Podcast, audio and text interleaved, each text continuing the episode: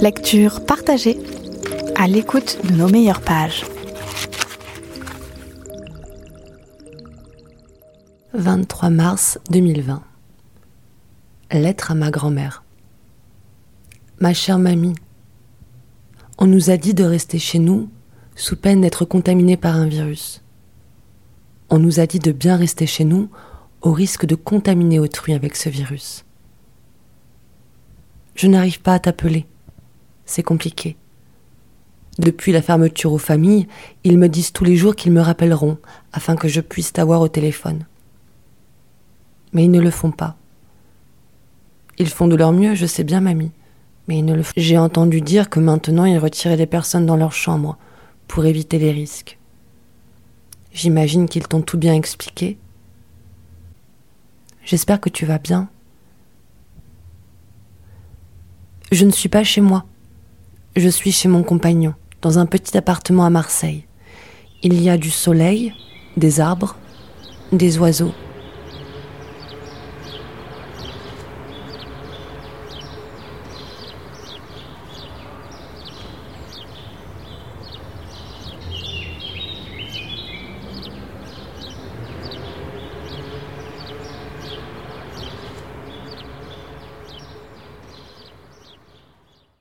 Quand on nous a demandé de nous confiner, je ne savais pas où je serais le mieux. J'avais un choix à faire et peu de temps.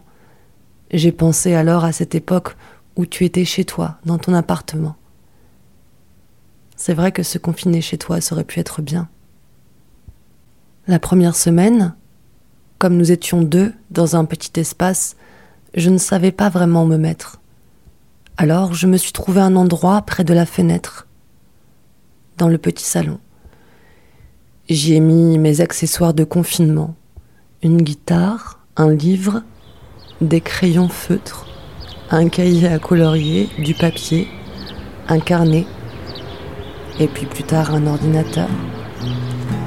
Mais j'avais choisi que des choses d'enfant. J'ai commencé à lire, à jouer de la musique et à t'écrire.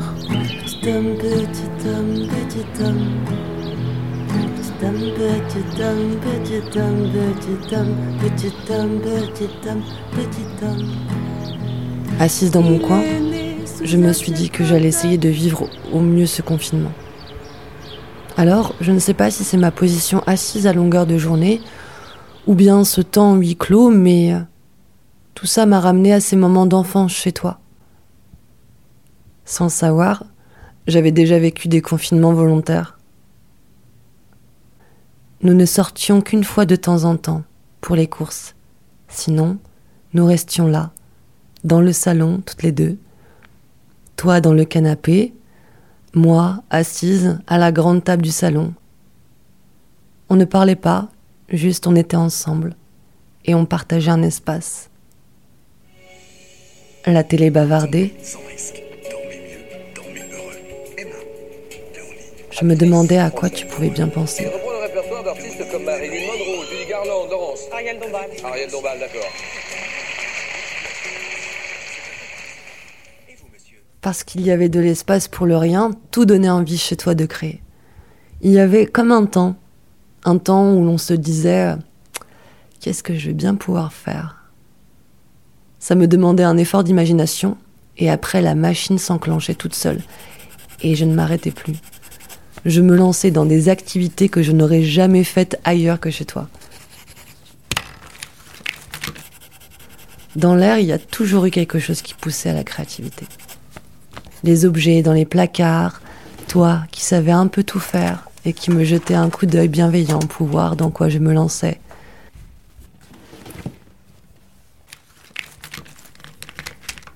J'aimais ces moments.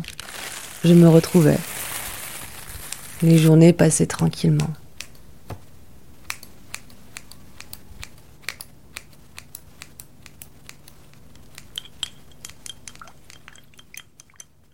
Par ma fenêtre, il y a trois arbres. Je les regarde beaucoup. Ils me font du bien. Et il y a ta grande plante aussi. C'est un peu mon arbre de confinement.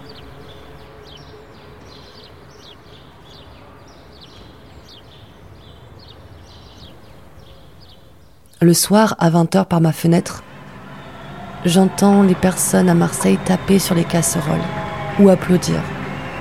Même les bateaux applaudissent.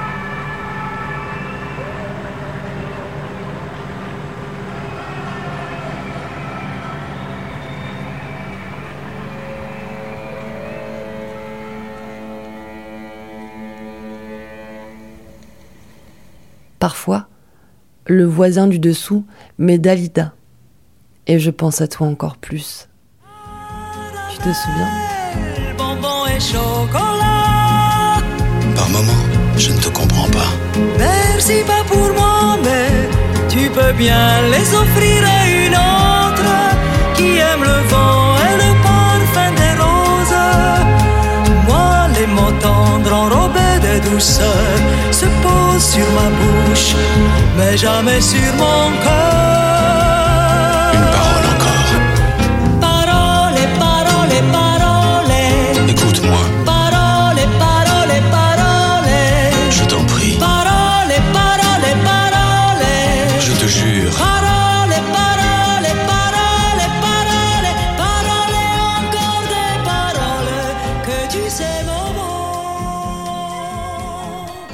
Je pense à toi, mamie. J'aimerais t'écrire une lettre de gratitude par semaine, une lettre de gratitude par jour, afin que tu saches que j'ai l'impression d'être un peu de toi, d'être un peu de ton quotidien et de partager un peu de ta solitude pendant ce confinement. Je t'écrirai une autre lettre bientôt, joyeuse.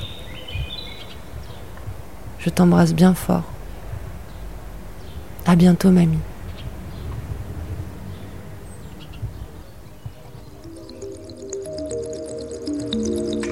Lecture partagée à l'écoute de nos meilleures pages.